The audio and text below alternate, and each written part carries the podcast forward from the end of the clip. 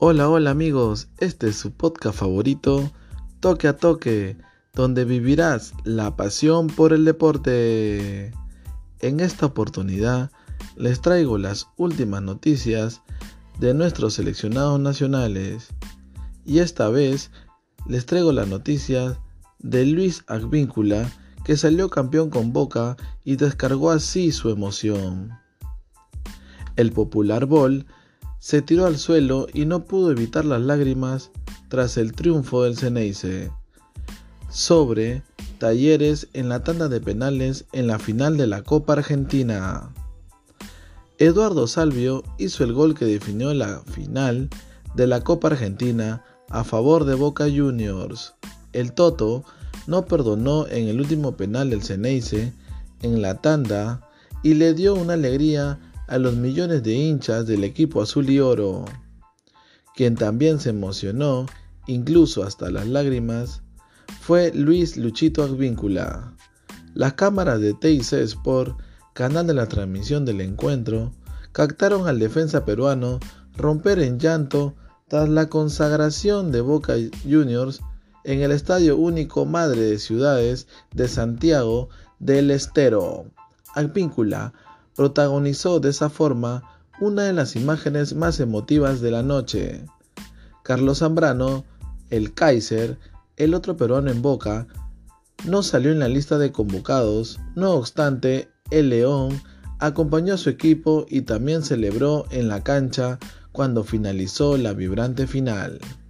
Boca Juniors se consagró campeón de la Copa Argentina al vencer por 5 a 4 en la definición por penales a Talleres de Córdoba, luego de igualar 0 a 0 en los 90 minutos de la final disputada de este miércoles.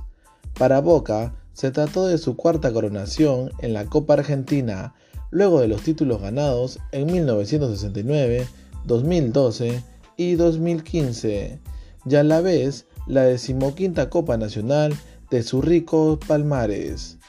Y también es el primer título para el novel entrenador Sebastián Bataglia.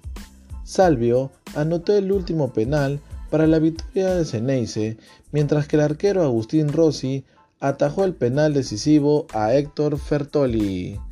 Ante unos 30.000 espectadores que acudieron a la finalísima en Santiago del Estero, Talleres y Boca protagonizaron un encuentro de nivel menos que discreto, con poquísimas llegadas a las áreas y una actuación más consistente de parte del equipo cordobés, mientras que el Ceneice dependió casi en exclusiva de sociedades esporádicas.